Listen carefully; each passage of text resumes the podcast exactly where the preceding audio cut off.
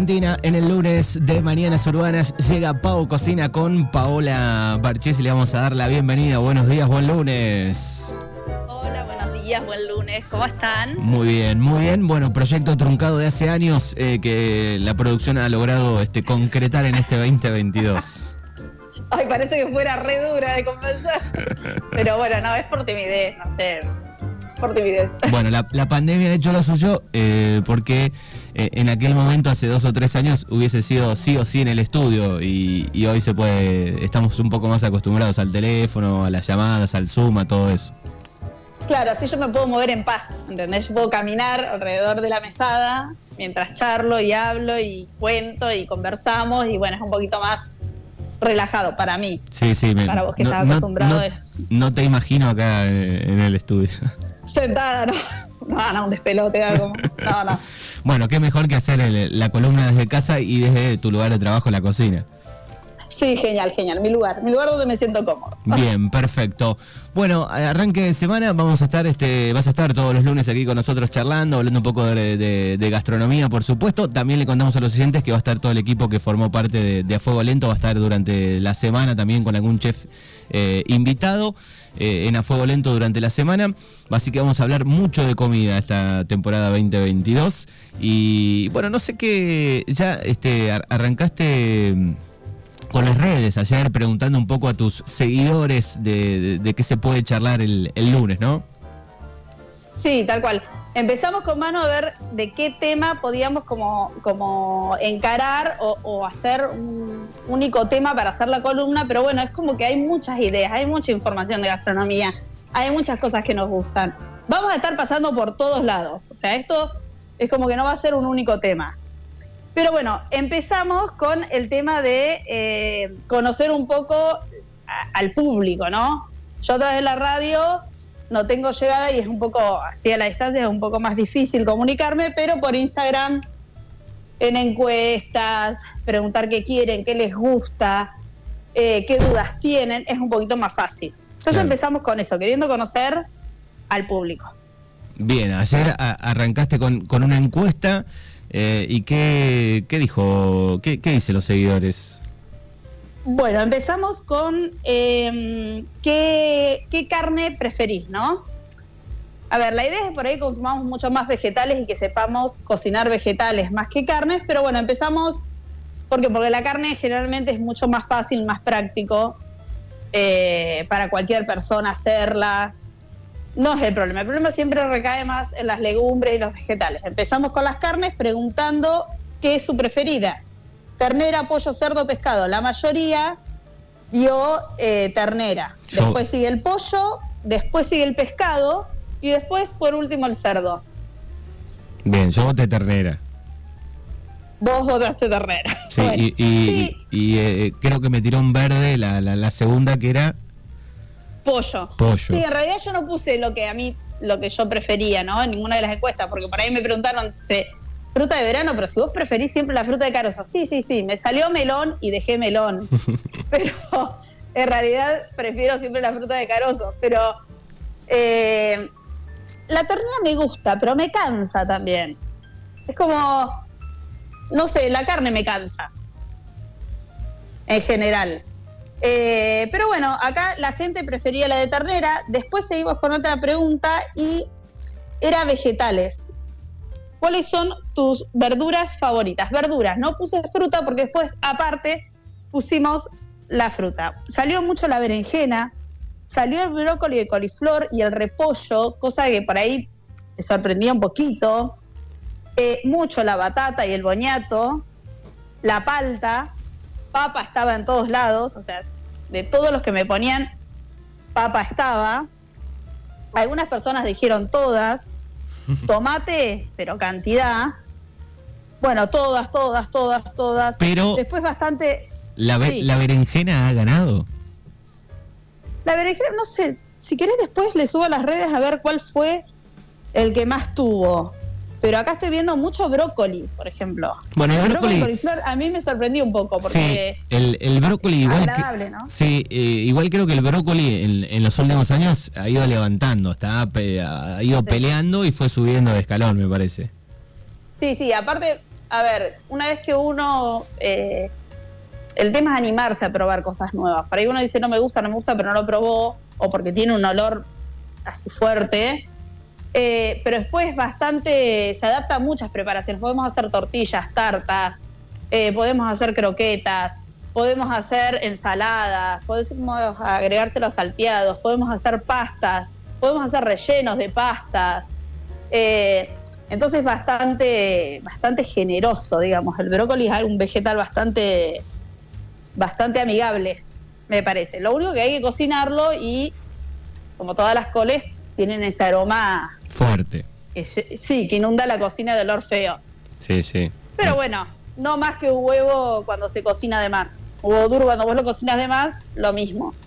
¿Viste que queda violeta al costado, la yema? Medio- sí, es un violetáceo. Claro, eso es cuando nos pasamos de cocción y eso es lo que hace que el huevo duro tenga olor fuerte. Si Bien, nosotros cuidamos la cocción del huevo, eso no sucede. Bien. Y yo- bueno, y después mucho Sí. de la de, de tomate, mucho tomate. Mucho tomate. Bueno, el tomate y Mucho la, tomate. la, la papa, este, la número uno también, que está en todo. Bárbaro, sí. Y hay mucha gente que me ha dicho el coliflor también, como te decía, que me sorprendió. Y ahora hay como una, eh, no sé, vos tenés TikTok, porque en TikTok empezás a ver videos y siempre te aparece alguien cocinando coliflor, arroz de coliflor. Arroz de lo col- trituran y se usa como suplemento del arroz. Es como para engañar a la vista. Está muy bueno para este tema de los veganos o de los vegetarianos, de tener siempre muchas más opciones, ¿no? Claro, no tengo TikTok, pero veo los videos de TikTok en, en los reels de, Ah, de Instagram.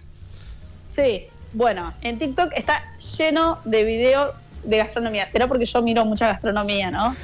Sí, sí, pero- y mi TikTok. Pero cuando empezás a mirar sobre algo, después te va tirando, ¿no? El, el algoritmo, obviamente. Y, y tengo, sigo varias cuentas de, de cocina de, en Instagram, así que también veo bastante. te llevan a eso, te llevan a eso, tal cual.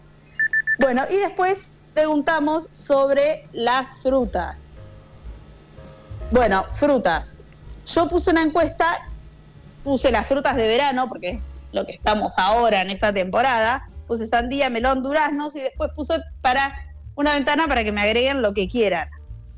Bueno, la mayoría votó durazno y pelones. Después le sigue la sandía, o sea, la mayoría, pero notablemente, o sea, 91 personas votaron el durazno y el pelón y ya 24, que es el que le sigue, no, perdón, mira, 31 el que le sigue, el melón. El melón. Pero hay una diferencia, hay 60 personas de diferencia. Es O sea muy- que el durazno y el pelón es lo que gana. Bien, así que son los ganadores. sandía, Los ganadores del, ¿Cómo? los ganadores digo del, del verano, el, el durazno Sí. y el pelón. aparte, dura poco la temporada, o sea, dura estos dos, tres meses y ya después desaparece. O sea, si querés un melón, un pelón, digo, o un durazno eh, rico, es más difícil. Sí. El pelón, el melón, perdón, dura un poquito más, porque por ahí viene más del norte. Eh, la sandía no, la sandía se termina y se termina. Pero, ¿qué es lo que pasa? La sandía, vos te compras media sandía y tenés como para comer sandía y hartarte de sandía. Sí, no, no es que todas las semanas estamos comprando sandía.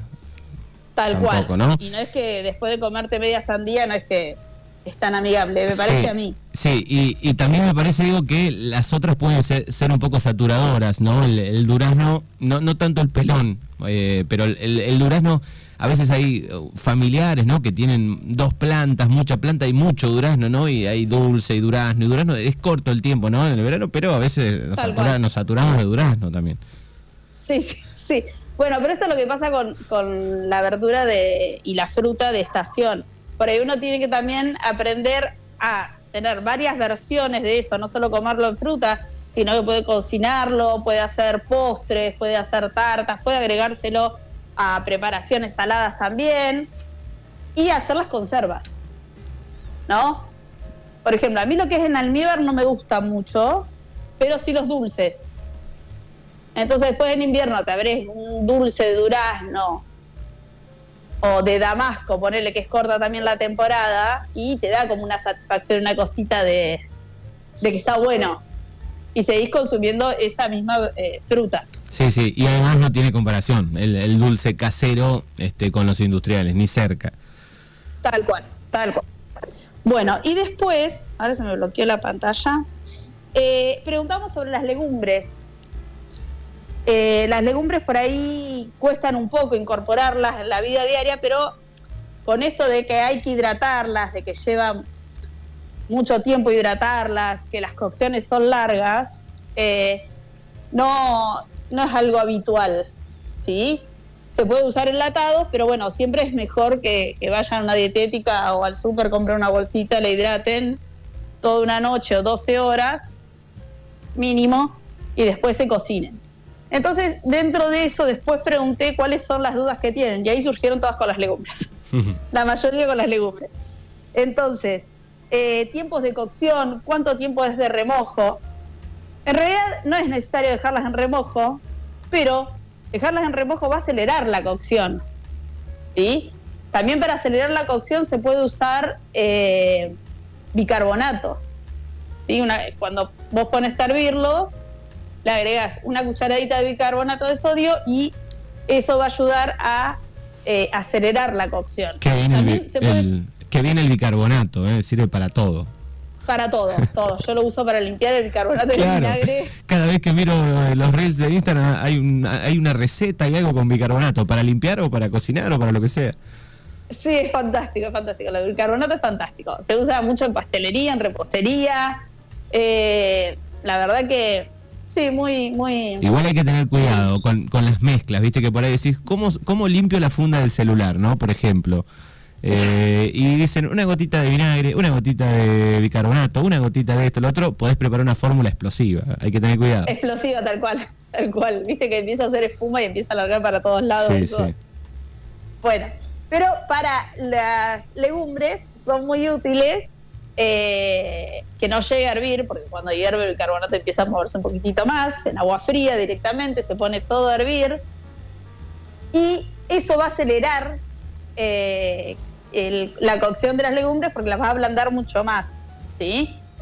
Pero bueno, para esto vos lo haces una vez cada 15 días, elegís una legumbre, dos legumbres, cocinás y ya está, no lo haces nunca más. O sea, la idea es que por ahí tengas cosas preparadas en la heladera para agregarle. Las legumbres te van a servir para hacer, bueno, las famosas hamburguesas, croquetas, podés agregárselo a guisos, podés agregar, está bien, no estamos en el país, pero no sé, lo que quieras, una salsa, un tuco, eh, todo eso te va a servir. El olor, la legumbre te va a dar un poquito más. El olor de, la bebida de lentejas también es medio especial.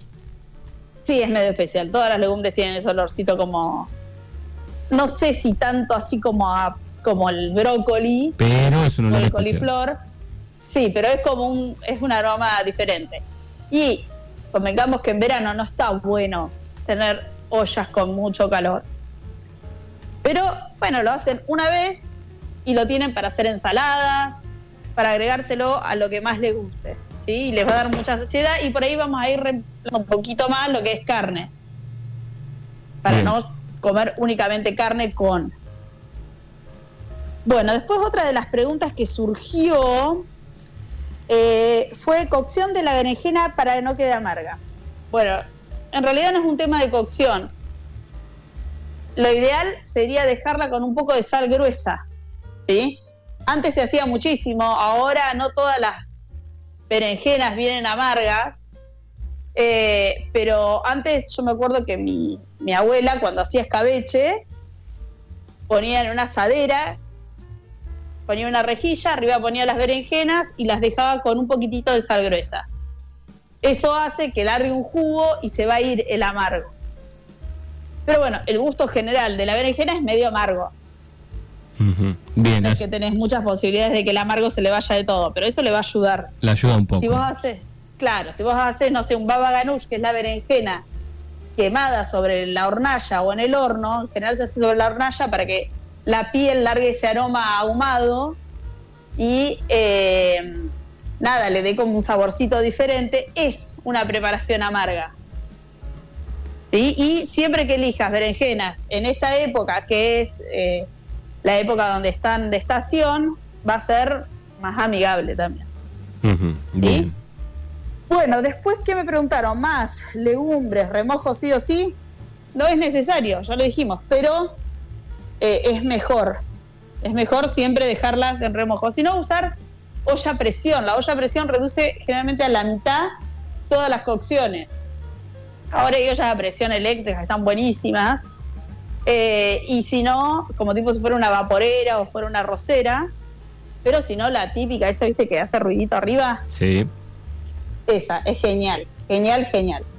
Y después me preguntaron algo que realmente lo tengo que averiguar bien, porque de esto no tengo mucha idea. Dice, bebidas sin alcohol, sin alcohol, alcohol, perdón, eh, pero con fermento. Generalmente cuando nosotros tomamos bebidas alcohólicas tienen un fermento alcohólico que es a través del agua, bueno, a través del azúcar, perdón.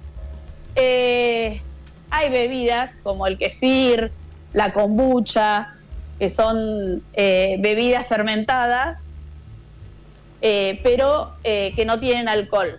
Lo que tendría que averiguar un poquito más porque el tema de los fermentos es súper amplio y no tengo tanta, tanta, o sea, no hago tanto fermento como no hago fermento directamente como para saber tanto de eso. Sí, y tampoco es Pero muy bueno, común. Tampoco es muy No, común. no es nada común. No, no es nada común. Sé que lo usan mucho eh, los veganos. Mi primo es vegano y lo usa muchísimo a los fermentos. O sea, se hace sus propios yogures vegetales, se hace... eh, hay unas galletas de avena fermentada que están buenísimas. eh, le da como un toque así de acidez, de cosas diferentes. Eh, por ejemplo, la masa madre es un fermento porque la idea es que eso eh, vaya fermentando y vaya generando sus propia, su propio alimento para la harina. Eh, bueno, es un fermento, pero hay que saber un poquito más. Yo te estoy hablando de lo que conozco así de, de poco, digamos. Bien. Agarrado así con pinzas, con las manos. Bueno, y esa fue toda la encuesta que hice. Realmente, eh, por ahí queda mucho más por preguntar, mucho más para saber. eh, pero bueno, hasta acá llegó mi, encuesta. Bueno, me gusta eso de las encuestas, saber qué, qué dicen los seguidores, qué dicen los oyentes. Este, acá me dicen el kefir eh, es buenísimo para el sistema. Sí, bueno, yo estuve un tiempo eh, tomando, después abandoné, pero este, está muy de moda de hace tiempo el, el kefir. El kefir, sí. Eh, a mí me pasó lo mismo, yo lo estuve haciendo y después no había caso. O sea, bueno, primero los nódulos estaban como locos, se formaban, se formaban. Era kefir de agua el que tomaba yo. Era mucho, que, porque hay kefir de agua y kefir de leche. Hay dos tipos de kefir. Y eh, el, el kefir se me formaban muchos módulos, nódulos, los iba sacando, los iba frizando. Pero bueno, después medio como que lo empecé a abandonar, se me morían, no crecían, no me lo tomaba, lo tenía que alimentar igual. Es como que Es casi, te digo, es casi como una mascota el, el kefir. ¿eh? Hay que prestarle atención, hay que cuidarlo un poco, ¿no? Sí, pero no es como una mascota, un Ramoncito, ponerle que es el perro que tenemos nosotros acá, que te da alegría, que viene, te saluda. Este es como que, ¿viste? ¿Te acordás que antes venían esos muñequitos chiquititos que había que alimentarlos, había que bañarlos, había que, que hacerlos dormir? Sí, sí. ¿Te acordás? Eran como unos llaveritos, una cosa así. El, el famoso, el famoso eh, Yamaguchi. Yamaguchi era, no me acuerdo cómo se llama. Creo, creo que es el famoso Yamaguchi que hace un par, Cachi creo que leyó la noticia el año pasado, a- lo, lo habían revivido, me parece, que había que hacer todo Lo eso. habían revivido, había salido de vuelta. Bueno, pero es una cosa así, como que no te da bolilla la mascota. O sea, es algo que, que tenés que, ni siquiera te mira, nada. Es como que Acá, acá, no se a- nos da tanta gracia. acá nos escriben también, dice, también hago yogur eh, búlgaro. Ah, ¿cómo es el yogur búlgaro? A ver, más información. que nos Bueno, pase. que nos cuenten los oyentes en el 29, 23, 41, 38, 80, eh, qué cosas por ahí preparan. Eh, yo lo he escuchado nombrar, no sé cómo, cómo va. Este, de hecho, el, digo, el, el kefir eh, es, un, es un producto lácteo, ¿no? Parecido al, al yogur. Claro, hay de agua y hay de leche. Mi hermano, él tomaba de, de leche, entonces era como que se hacía un yogur. Entonces sacaba, lo filtraba todo y se, se, se, se- se- nada, se comenzó. Bien, Eh, perfecto. yo usaba el de agua, que el de agua había que ponerle eh, cosas así como frutas secas. Frutas secas me refiero a, a duraznos, a, a, cosas que contengan azúcar. También le ponías medio limón, eh, bueno, un poquito de cada cosa como para que eso se siga alimentando. Yo hacía el de agua. Bueno, ya, naranja, pero... Ya vamos, a, ya vamos a andar un día por ahí, el tema kefir, cómo se prepara, cómo se puede, y las diferencias entre los dos, me gusta. Buenísimo. Bueno, vamos a decirle a la gente que por favor nos dejen mensajes eh, para ver de qué quieren que hablemos, qué cosas les gustaría saber de gastronomía, pues como dijimos, es muy amplia. Hay para hablar de cocina internacional, hay para hablar eh, de cocina local, hay para hablar de proveedores, hay para hablar de lo que quieran de gastronomía. Eh, entonces que nos vayan dejando su mensaje para saber qué es lo que les gustaría escuchar a ellos. O si les gustaría alguna receta, si les gusta más algunos tips, qué es lo que a ellos les gusta eh, para ir dándole forma a este programa. Bien, perfecto. A esta columna, en realidad. Bien, perfecto. Todos los lunes después de las 11 de la mañana, Pau Cocina aquí en el 105.5. Querida Pau, buena semana y nos encontramos la semana que viene. Bueno, muchísimas gracias, Manu. Un beso grande a vos y a toda la audiencia.